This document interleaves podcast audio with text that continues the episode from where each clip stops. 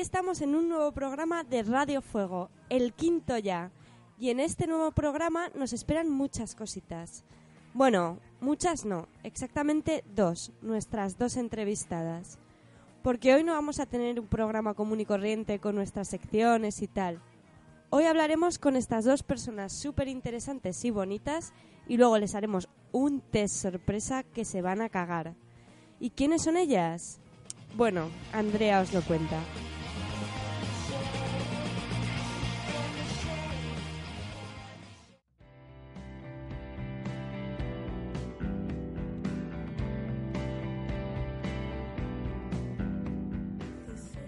El día que nací. Nací un 2 de mayo del año 1972 en Las Palmas de Gran Canaria. Soy la pequeña de tres hermanos. Una hermana, Fidelina, un hermano Fran y yo. Supongo que llegué un poco sin ser esperada, porque hay mucha diferencia de edad entre nosotros. Dos eventos marcaron mi nacimiento. Según mi tía María y mi madre, nací de color verde, porque me tragué cosas que las mujeres expulsan al dar a luz, y por esa razón me tuvieron que dejar en una incubadora por unos días. El otro evento es quizá más significativo. Todos dijeron al nacer que era un niño, pero no, era una niña. Así empieza la autobiografía ilustrada de Roberta Marrero, El bebé verde, infancia, transexualidad y héroes del pop. Desde la infancia hasta la adolescencia vamos conociendo el mundo interior de este bebé verde, que crece viendo negada constantemente su propia imagen, su alma, su personalidad, su yo más auténtico. ¿Cómo se sobrevive en un entorno tan hostil? No olvidando que siempre tienes que ser tú misma, no importa el precio. Es la forma más alta de moralidad. Hoy contamos con la visita de Yaiza, una adolescente que decidió emprender una transición para vivir acorde con su identidad de género, y Gema, la madre que la parió.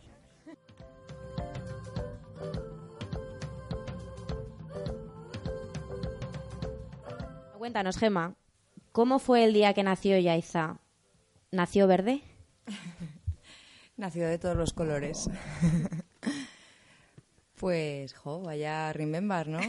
Para empezar, pues nació una mañana del 22 de abril, dentro de poco será su cumpleaños, su 14 cumpleaños, y, y vino pues con mucha fuerza, ya de primeras. Como madre que eres, desde la maternidad, bueno, sabemos, Gema, que tú, pues eso, como hemos hablado antes, y aparte porque te conocemos, eh, sabemos que has militado en colectivos feministas, pues eso, que eres feminista, participé en un montón de movimientos sociales en Zaragoza, pero ¿cómo vives esta situación no desde ti, sino sabiendo que la sociedad no es siempre lo adecuada o lo correcta que nos gustaría que fuera? Pues hay actitudes transfobas y, actitudes muy ignorantes sobre estos asuntos. ¿Cómo se vive desde la maternidad? Pues lo vivo como casi todas las luchas ¿no? que vivo, que es, pues para mí esto está siendo una revolución. Es una, vamos, son la dignidad, ¿no? Para mí estas personas que, que aceptan y luchan por manifestar su identidad sexual, pese a todos y pese a todas, y claro, lo vivo desde que la sociedad está desinformada, ¿no? que nos quedan muchos pasos para lograr que esta diversidad sea contemplada y es una lucha más. Imaginamos que mm, siempre lo habéis sabido de alguna forma, pero Yaiza, ¿hubo algún momento de inflexión en el que dijiste, bueno, pues a partir de ahora sí que quiero vivir acorde con mi identidad de género, y ya decidir pues contárselo a la gente o cambiarte el nombre o hacer eh, los cambios que tú considerases necesarios. ¿Cómo fue? ¿Cómo fueron esos momentos? Bueno, yo creo que todo empezó a raíz de que todas mis amigas eh, no pensaban mucho en arreglarse, iban como les daba la gana, pero a empezar el instituto ya se empezaron a maquillar y entonces yo, pues claro, quería parecerme a ellas y ser una chica total y me sentí bastante bien cuando lo dije, porque ya me liberé y eso. Bueno, ¿Ellas lo aceptaron bien? Sí, bueno, mis amigas siempre han sido las de siempre, las conozco, las conozco desde que tenía tres años y me han apoyado y me van a apoyar para siempre. Un beso. y, en, por ejemplo, en el instituto... En el instituto la verdad es que todo va muy bien y ayudan un poco a que todo sea más fácil en todo que es la transición y todo esto. Y la familia, todos lo aceptaron bastante bien porque ya sabían un poco de qué iba la historia. Pero falló un poco mi abuelo, pero que ahora estoy muy bien con él. ¿Hubo alguna, alguna amiga en concreto con la que tengas mucha confianza, eh, con la que hablaste de este tema, digamos, la, primera vez? Sí, bueno, fue un recreo, que porque siempre estamos juntas, es como una peña, y pues les dije, oye, mira, que es que no soy tu amiga, ¿sabes? O sea, yo no soy tu amigo, soy tu amiga. Entonces me tienes que aceptar porque, porque sí. Vale, y se lo tomaron perfectamente, ¿no? En plan, te queremos, vamos a ser amigas para siempre. Sí, sí. Muy bien, esa es la verdadera amistad. Bueno, hemos estado hablando antes un poquito de los colectivos de apoyo, ¿no? Porque supongo que, que pues eso, pues es normal que todo el mundo busque un poco pues eh, asesorarse, siempre surgen dudas, eh, qué puedo hacer, ¿vale? Pues contándonos un poco los colectivos de apoyo con los que cuenta contamos a nivel nacional, a nivel local, en Zaragoza más concretamente. Contándonos un poco de esto y qué tipo de apoyo recibís, qué tipo de asesoramiento, si hacéis charlas, talleres, como nos has contado antes. Pues nosotras en principio por cercanía y por la peña que conocíamos era hablamos con, con Lourdes de Towanda que ella pues nos intentó guiar un poquito en el proceso, más que nada al recibir yo la noticia de boca de Yaiza cuando me lo verbalizó él. Me dijo, mamá, yo no va a ser que es que me gusten los chicos, sí, me gustan los chicos, pero yo no soy gay, yo soy una niña. Entonces desde ahí yo di ese paso de hablar con Lourdes y, y en un principio me dijo que fluyera, que la dejara ir poco a poco. Muy, que la observara y que le respetara el proceso y su transición poco a poco. Pero también me dio el contacto de Crisalis. Entonces yo en un primer momento me dediqué eso a observarla y ver cómo, cómo iba, ¿no? Pero yo necesitaba que se definiera, ¿no? Era como que, bueno, ¿en qué estamos?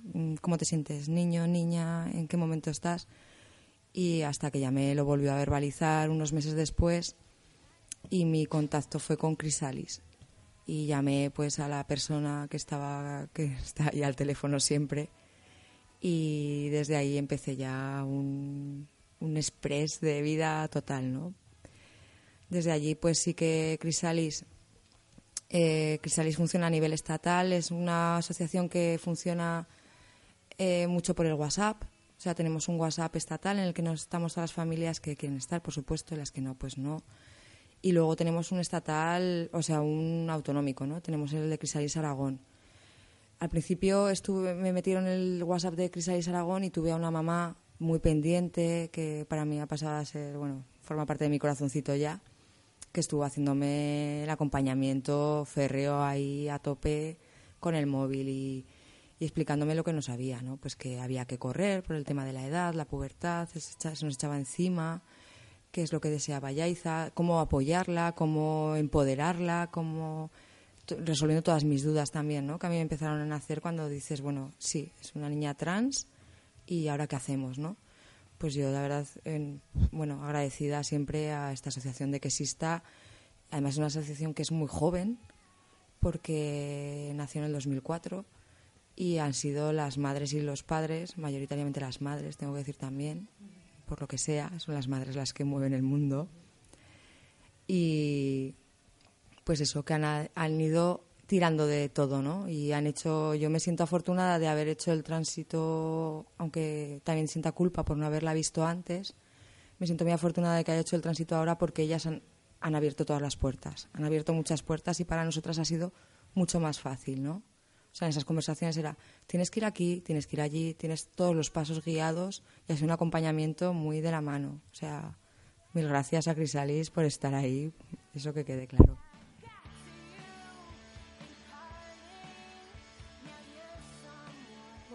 Hablado un poco de también del proceso y tal. de que no- es algo inmediato, evidentemente. Y bueno, en el caso de... A ver, esta pregunta es de las peliagudas que nos ha causado un montón de dudas a nosotros, a nosotras. Pero en el caso, por ejemplo, de que una persona decida hacer cambios entre- en su físico a nivel de hormonas o operaciones o lo que fuese y tal, ¿qué es lo que vosotras sabéis sobre esto? Eh, ¿La macabra institución médica eh, apoya o te encuentras un muro? Eh, ¿Cómo es ese proceso? No sé si vosotras lo sabéis. Mm, Yo, desde, o sea, desde la experiencia que tengo, puedo hablar de que hay, de que los médicos están ahí, o sea, intentándolo. O sea, yo creo que las familias han ido presionándoles, poniéndoles la realidad encima de la mesa y siendo las familias las que les están formando a los médicos, a las médicas. Y ahora mismo yo, por lo que conozco en Aragón, pues ahí tenemos a varios endocrinos, endocrinas que lo están haciendo ya muy bien siempre se puede mejorar, también es verdad. Y, no sé, eh, entiendo que es un aprendizaje. Eh, me gustaría, de aquí a muy poco, a muy corto plazo, que, que recibiesen una formación. Es que es necesaria. O sea, que tanto los médicos como los educadores, como en educación, tengan esa formación para poder abordar, ¿no? Y hacerlo bien, que es importante. Ahora dirías, bueno, que es lo que pasa en mucho- muchas ocasiones, que van un poco por detrás de la realidad y, de, y del momento. Exactamente, ¿no? Se quedan ahí, algunos se quedan anclados, algunos no lo hacen bien. De hecho, es un maltrato para algunos pacientes, ¿no? Porque al final y al cabo somos pacientes, somos usuarios de la, de la sanidad pública, ¿no? Y necesitamos el mismo trato, el mismo, tenemos los mismos derechos que cualquier persona, ¿no? O sea, es así. ¿Habéis tenido al- alguna mala experiencia con algún médico? ¿No? Nosotras no, porque la verdad es que lo que os decía antes, ¿no? Que Crisales ha abierto ya hay unas vías. La verdad es que yo creo que sí que hay muy pocos médicos que estén ahí, que estén dando, que estén a la altura, ¿no? De, la- de lo que de lo que les pedimos y espero que cada vez sean más. Pero nosotras no hemos tenido ningún tipo de mala historia, ¿no? Ni ni ningún conflicto ni ninguna historia extraña. La verdad es que suerte. ha sido suerte porque sí que conocemos casos de que lo han pasado muy mal, ¿eh? Ya imagino. Así es. Mismo que, que hablabais de, la, de lo de la institución médica y tal, yo como, bueno, como profesora todavía no trabajo en centros, pero pues yo creo que pasa un poco lo mismo. Me imagino cuando yo estudié la carrera en la universidad y en ningún momento se trata la diversidad, pero no se trata la diversidad eh, es concretamente en casos de diversidad sexual, ni de identidades, ni nada. Entonces diría que en el plano de educación mm, vamos un paso por detrás, no, mil pasos por detrás. Entonces, pues sí, yo creo que... Y la cuestión es eso, que como que todo el peso de la educación vaya, esté en los hombros de las familias, de, de esto, en lugar de, de que haya todo un sistema, que haya todo un cambio, de incluir todas estas realidades en las, en las educaciones. Bueno, hablando también de otra cosa macabra, la burocracia. Supongo que habrá mucha gente interesada o será totalmente ignorante. De hecho, nosotras no sabemos, eso, por lo que hemos oído, pues no, no es fácil, pero no sabemos si depende de, de qué leyes o de qué. Igual es a nivel de comunidades autónomas también el asunto de cambiarse el nombre, que ve, supongo que para mucha gente les parecerá una chorrada, pero yo para nosotras creemos que no, porque pues eso desgraciadamente o afortunadamente el nombre define lo que somos, el nombre está en nuestro DNI y nuestro DNI sirve para hacer un montón de trámites, mm, un montón de cosas. Utilizamos el DNI para todo, nuestro nombre está en todo. Entonces, ¿cómo es ese cómo son esas papeleos, mucho lío, mucha traba, burocracia? ¿Cómo va eso? Pues el tema de lo del DNI es una cosa que necesitamos que salga una ley estatal ya. O sea, porque esto es en una comunidad mmm, tienen más suerte, en otras tenemos menos, o sea, y es muy importante es lo que dices, ¿no? El DNI es obligatorio a partir de los 14 años.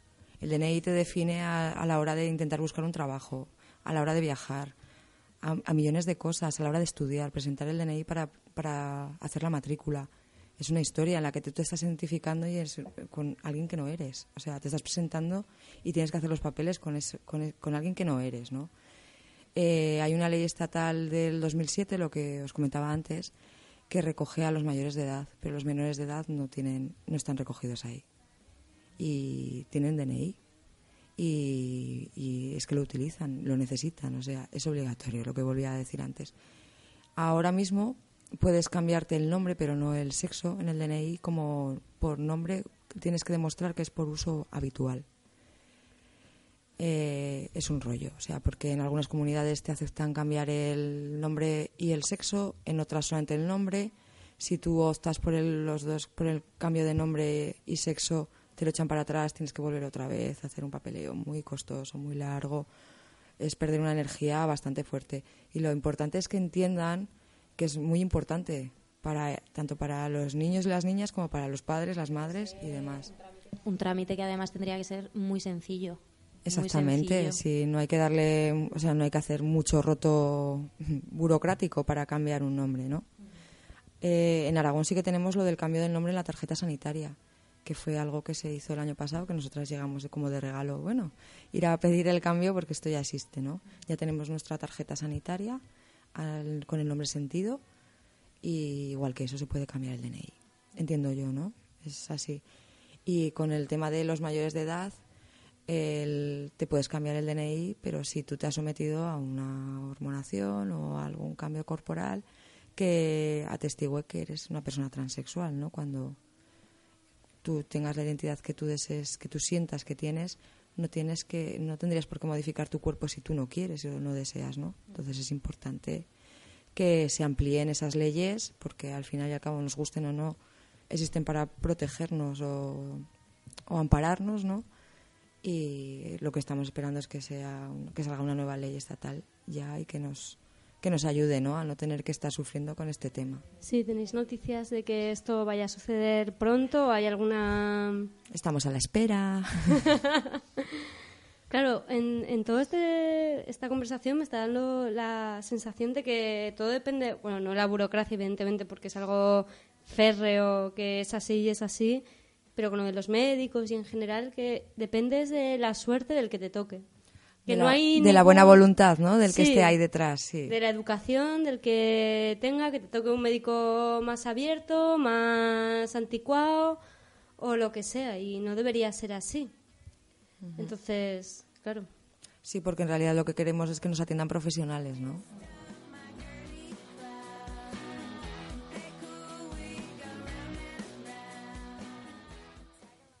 Vale, bueno, vimos algún documental y tal, y claro, nosotras somos totales desconocidas del tema porque nunca nos ha tocado cercano y como tampoco hay una educación que nos forme en esto, pues al final acabas, que más que menos, pues siendo una absoluta ignorante. Entonces, claro, vimos un documental que hablaba de que, lo que hablabas, hay, hay eh, personas que sí que necesitan hormonarse o hacer un cambio en su física y otras que no. Y sí que tenemos esta, esta educación, esta forma de verlo que parece que todas las personas se sienten... eh, una expresión que no nos gusta nada es encerradas en un cuerpo que no es el suyo. Entonces, ¿qué opináis de, de esta expresión y por qué pensáis vosotras que está mal usada? Yo creo que es una expresión que no se debería utilizar porque un cuerpo no puede estar encerrado, te puede gustar más o te puede gustar menos, pero un cuerpo no está encerrado en este caso. Y eso es que es tu cuerpo, te guste o no te guste. Lo ideal sería, bueno, eh, pienso que también respeto pues eso, el hecho de... Pero claro, como el que gire un poco en torno a la aceptación de, de tu cuerpo. Pero bueno, tampoco me voy a meter en esto porque obviamente pues eso, el hecho de que una persona quiera cambiarlo es totalmente respetable también. Pero bueno, es- ojalá llegáramos a un punto en el que la aceptación fuera absoluta del, se haga lo que sea purpurina volando por los aires. You arcoiris chucherías. Vale. Eh, bueno Yaiza tiempo de bailoteo eh, Yaiza hoy se pone a los platos de Radio Fuego y nos va a traer una, una canción que nos gusta mucho, es un temazo que te cagas. Y bueno, Yaiza, cuéntanos qué canción vas a poner y por qué la quieres poner. Es una canción de Beyoncé y es 7 barra 11 y la elijo porque es una de las divas del pop y pues porque me encanta. Y ya está, o sea, no hay más.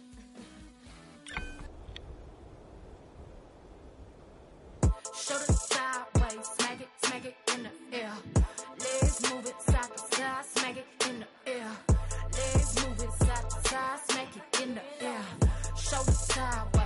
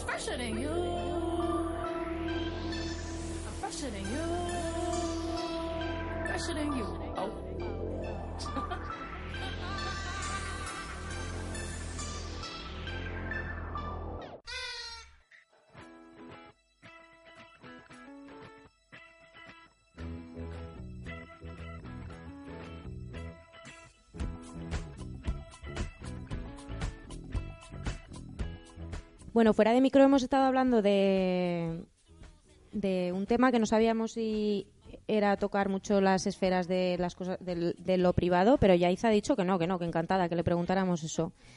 Entonces, bueno, eh, ¿sientes que has hecho todo lo que necesitabas para sentirte a gusto o que solo acaba de empezar la transición? Yo creo que esto es una cosa que al fin y al cabo no acaba de terminar porque es como todo el rato tienes que estar pendiente de cosas y yo creo que no, ya que todavía me quiero hormonar y me quiero hacer operaciones y creo que todavía, desde mi punto de vista, que acaba de empezar. ¿Y qué opinas, por ejemplo, de otras personas que no se sienten a gusto con su, bueno, que quieren cambiar de- para estar de acuerdo con su identidad de género y deciden, por ejemplo, no hormonarse o no operarse? ¿Qué opinas? Claro, yo creo, yo creo que es una cosa que es tu cuerpo, tu opinión y lo que tú quieres hacer con tu cuerpo. Porque es a partir de lo que tú pienses que debes hacer para estar bien contigo mismo, que es lo que al fin y al cabo queremos todos y todas. Sentirnos bien con, nos- con nosotros mismos y con nuestro cuerpo. Pues yo respecto a, mira, cada persona que haga lo que quiera, lo que desee, con lo que más feliz vaya a ser, que es lo importante. Es tan respetable una persona que decide presentarse ante la sociedad como, como quien es, o sea, una mujer trans que decide salir con su barba, su pene, o sea, con su cuerpo sin modificar, sin hormonar, sin como la persona, la mujer trans que decide hacerse todo tipo de cirugías, hormonas, tratamientos químicos, etcétera. A mí me parece que lo importante es que cada uno haga lo que quiera y que eh, los demás y las demás lo respetemos, o sea, sin más, ¿no? Y, y- y lo que es importante es aprender a hacerlo, ¿no? A, primero, verlos y verlas. Y lo segundo, respeto máximo a esas personas porque son la dignidad en persona.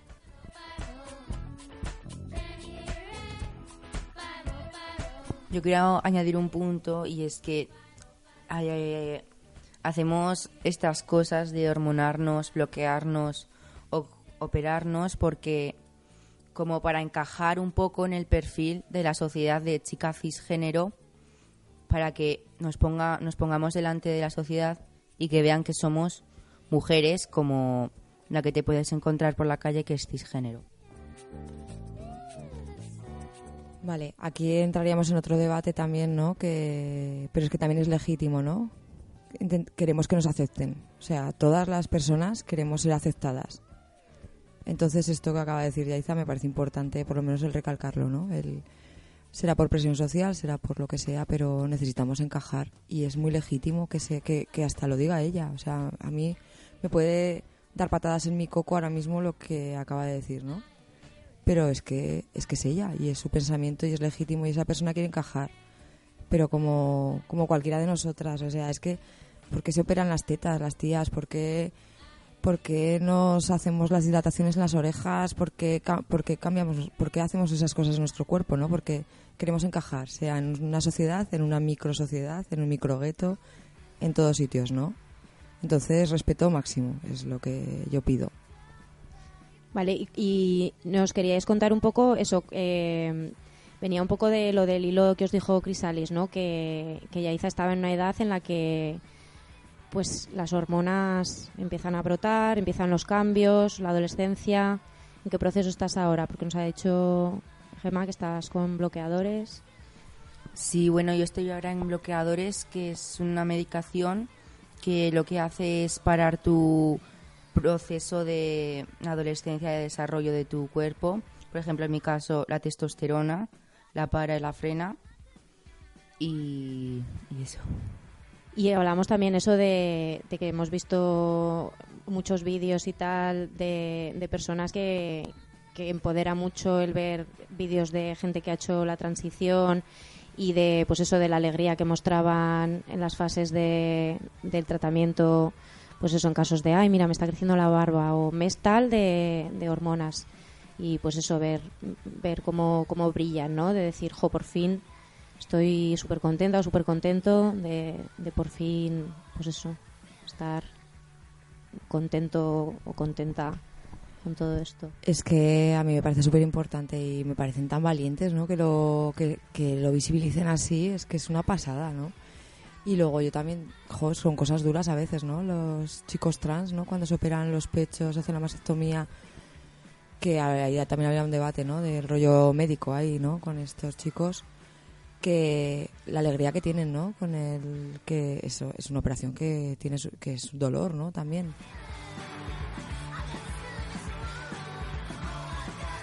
Pues eso que es muy importante, que a mí me parece eso lo que les hablaba, que súper son súper valientes al visibilizar de esa manera sus vidas, ¿no? Toda su intimidad, que es una pasada. Y por supuesto que es que es poder a tope, es power, power, esa gente y consiguen sus objetivos, se marcan objetivos. Es que es así, para ser quienes, quienes son y necesitan quitarse los pechos, pues, pues que les acompañe, sobre todo que les acompañen las familias y que tengan apoyo de, todo el mundo, ¿no? Que esté cerca. Hablando de este tema y sobre todo ahora que tenemos a un adolescente aquí, voy a sacar un tema que no, no habíamos pensado, pero sí que he visto un montón de youtubers que graban como toda su transición o tú, Yaiza, sigues algún youtuber, ¿crees que hay algún youtuber que recomiendas o no sé? Yo de seguir, seguir, no sigo a ninguno, pero en un grupo de WhatsApp que tenemos que es de Jóvenes Crisalis, que es un poco de apoyo, eh, pasan URLs del canal como diciendo, ay, mira, con esto te pasan las hormonas y tomas las hormonas te pasan esto. Entonces es un poco como para animarte o para descubrir cómo, si, si de esta manera lo que te puede llegar a ocurrir. Pues bueno, hablando un poco de adolescencia. Eres adolescente. ¿Qué es lo que más estás disfrutando de la adolescencia, de la época que te ha tocado vivir, eh, del momento de tu vida? Buah, pues los momentos chorras con las amigas de que te ríes por todo, porque es una cosa exagerada de una cosa insignificante que te puede ocurrir con tu madre con tu familia, pero con las amigas es como que se multiplica todo por mil. Y es una cosa exagerada. ¿Y algo que te moleste? ¿Algo que no te haya molado de la adolescencia? Porque vamos, nosotras todas ya hemos pasado la adolescencia hace unos cuantos años. Ah. Y, y recordamos momentos buenos, pero también en plan de, ¡guau! ¡Qué mal lo pasábamos con no sé qué o con no sé cuánto! Es una época de... Es una montaña rusa. Rusa. Yo creo que lo que más odio es en plan el tema amores porque jodo. Perdón. Es que es en plan hoy te quiero, mañana no. Bueno, sí, bueno, no. Bueno, sí. Yo creo que eso es en plan chico, aclárate o chica, aclárate, no sé. Tienes la mente un poco rayada. Creo que eso es un universal. La adolescencia y los amores es, vamos, un universal de todo el mundo ha, ha tenido que pasar por estos trances y pesadillas y, y bueno, yo la verdad que lo, lo, vi- lo vivía con mucha intensidad y creo que luego eso se va perdiendo y realmente es una faceta muy bonita, ¿no? Ese sufrimiento, esas pasiones, esos... Vale. Luego otra pregunta. Eh, nos ha dicho un pajarito eh, que asististeis a la charla que hubo con motivo de la 16 marcha contra la macrocárcel de Zuera sobre trans y prisión. Nosotras no pudimos estar por motivos laborales. ¿Y con qué os quedasteis? ¿Qué os gustó de la charla? Porque me contaron que, que fue una charla bastante positiva. Dentro de lo jodido que puede ser el asunto de la cárcel y tal, ¿qué destacáis? ¿Qué os gustó de la charla? Bueno, yo creo que con una parte positiva que me quedo es que una charla que dio un chico de que, de que proporcionaban ayuda a personas trans en prisión, de que si por ejemplo alguna chica trans necesitaba, por ejemplo, hormonas o alguna cosa por el estilo, que ellos intentaban volcarse encima para para proporcionar la máxima ayuda que necesitasen. Bueno, a mí la charla que dieron me pareció brutal, o sea, fue una pasada. Aparte que me encantó el mozo que la dio, me gustó mucho el rollo de que dijo cuando entraron, es un, es un proyecto que tiene una asociación de que entran, presentan un proyecto a instituciones penitenciarias y entran en prisión y empezaron a poner sus carteles y sus rollos y luego se dieron cuenta que las personas trans pues igual no eran este rollo libertario y anarco y demás, ¿no? Y que les, les resbalaba un poco bastante que y está muy guay, ¿no? Lo que está muy guay es que son personas trans que van a, a personas trans, ¿no? Que saben qué es lo que necesitan, ¿no? Y, y, y el poder moverse por los módulos, eso está muy bien. Eh, que, que lo que ellas querían saber y ellos era que qué hormonas había ahora en la calle y qué había pasado con unas que habían retirado, que pues eso, ¿no? Que les facilitaban un montón el acceso a lo que ellas deseaban. Y fue muy chula, la verdad es que eh, fue con mucho cariño. También fue desde.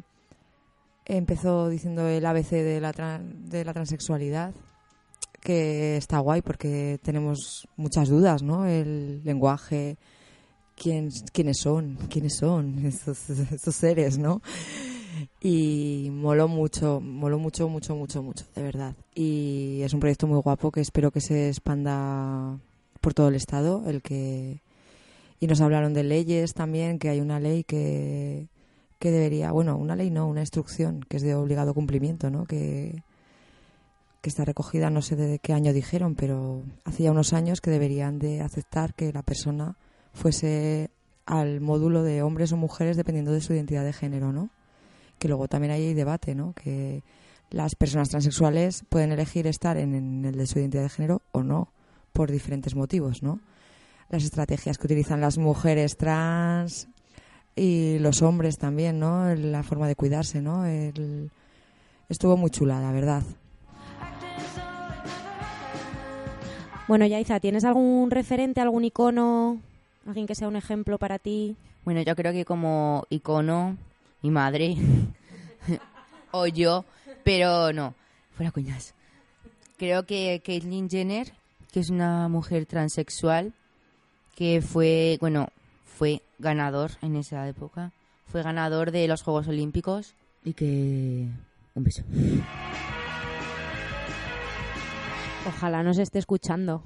Sería la bomba si nos estuviera escuchando. Seguro, seguro que está ahí entre campeonato olímpico y campeonato olímpico se pone Radio Fuego, ¿no?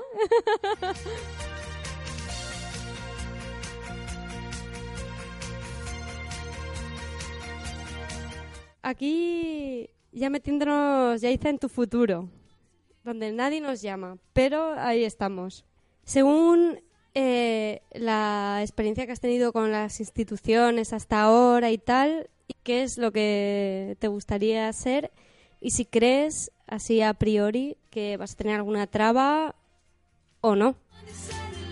Bueno, en primer lugar decir que yo quiero ser abogada y creo que pegas pondrán bastantes por el simple hecho de ser una mujer y una mujer trans. Y luego decir que espero que todo vaya bien porque el mundo necesita personas trans que visibilicen que no es ninguna enfermedad ni nada por el estilo. Bueno, pues aquí está la pesada de la madre. A mí es que esta pregunta me remueve mucho porque cuando oí una baza, ¿no? Que decían que los niños y las niñas trans, que no, cuando les preguntan, ¿qué quieres ser de mayor? ¿Qué quieres ser de mayor? Lo que quieren ser es ellos y ellas, ¿no? Que quieren ser o niños o niñas, no se plantean en qué quieren ser, quieren ser el género que pertenecen, ¿no? Es, y me, vamos, me pone los pelos de punta. Yo creo que está muy acertada esa respuesta porque realmente necesitamos diversidad en las instituciones. Eh, pues eso, que visibilicen pues eso, las, las, realidades y la diversidad, que ya vale de tanto hombre ahí metido en las esferas de mandando, ya vale pesados. Dejad espacio al resto de las personas.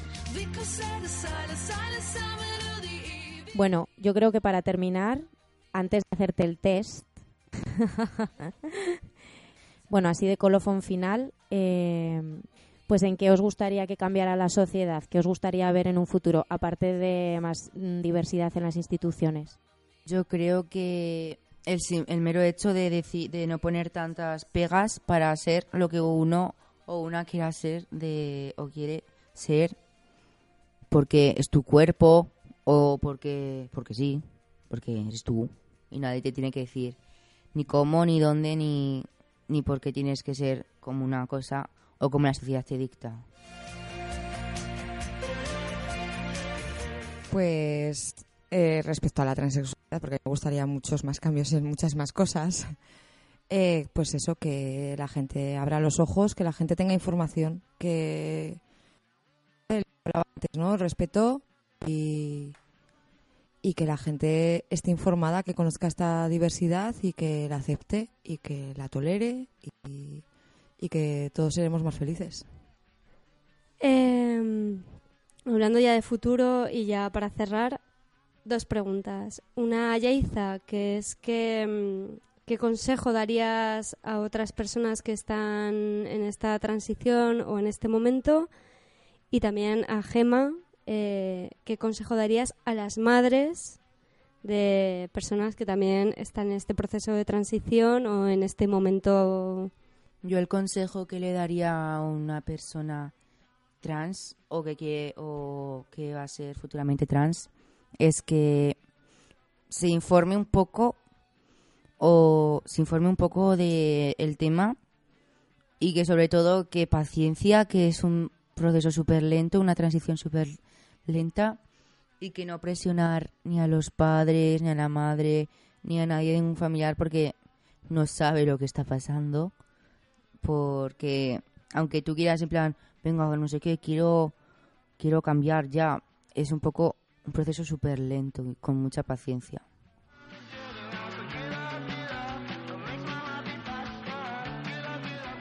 Pues yo a todos los padres que puedan pensar, mm, temer que tienen un hijo o una hija trans, les diría que fuera miedos, que, que se puede y que es lo más bonito que van a hacer por su hijo y- o hija seguramente, ¿no? Que, que les va a garantizar la felicidad porque es un porque es, es que no hay, no queda otra, o sea, si si tú sientes que tu niño o tu niña está diciéndotelo, gritándotelo de alguna manera, tienes que apoyarle, acompañarle, verla, escucharla, respetarla y quitarte los miedos. O sea, porque los miedos son una cosa que es de los adultos y de las adultas, ¿no?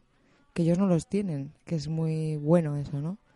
Que se quiten los miedos y que la acompañen y que la dejen o lo dejen volar, ¿no? Y que si se que si se acercan, por supuesto, a una asociación como la que estamos nosotras, que es Crisalis, que pues van a estar muy apoyados y muy arropados, ¿no? Muy acompañados en todo el proceso, que es importante.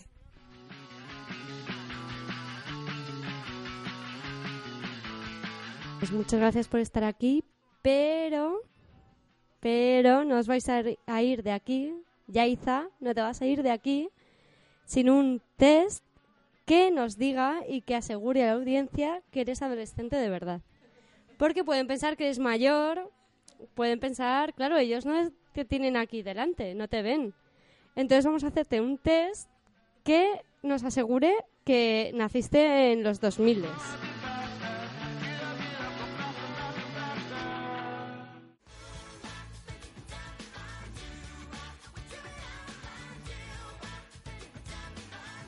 La primera, ¿sabes qué fueron las Lely Kellys? Pues no. Pero tiene nombre de. Tiene nombre de zapatillas. O algo por el estilo. Eso te lo ha llevado tu madre, ¿vale? Es mentira. No tenías ni idea, por favor. Vale, lo he leído. ¿Podrías decirnos cuál es la sintonía del Príncipe de Bel Air? A ver, verlos lo he visto, pero no me acuerdo. ¿Has bebido Tang alguna vez en tu vida? Es que no sé qué es eso. No sé si se bebe, o sea. Eh, ¿Has tenido alguna vez alguna Game Boy en tus manos y has jugado? No. No. Pues se cojo una piedra. Esta es muy buena. ¿Has tenido alguna vez algún móvil con tapa Sí, es de mi abuela.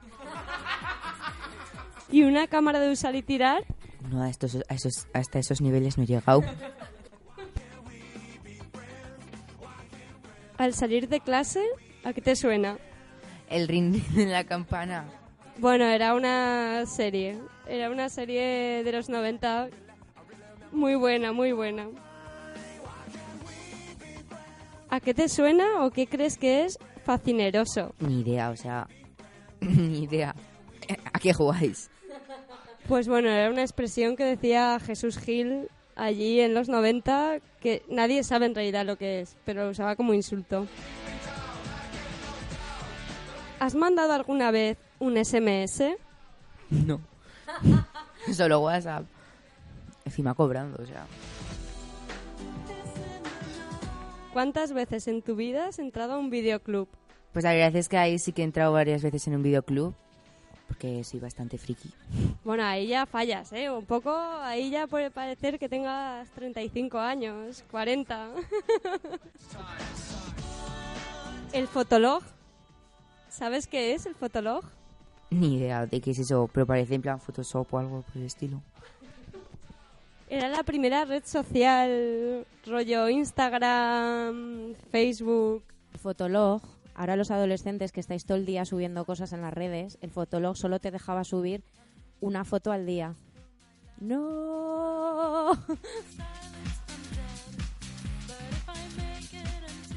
¿Quién decía eso de... ¿He sido yo? ¿He hecho yo eso? Ni idea.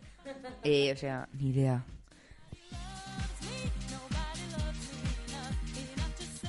Y ya la pregunta definitiva que va a definir si viviste o no en los 80 es...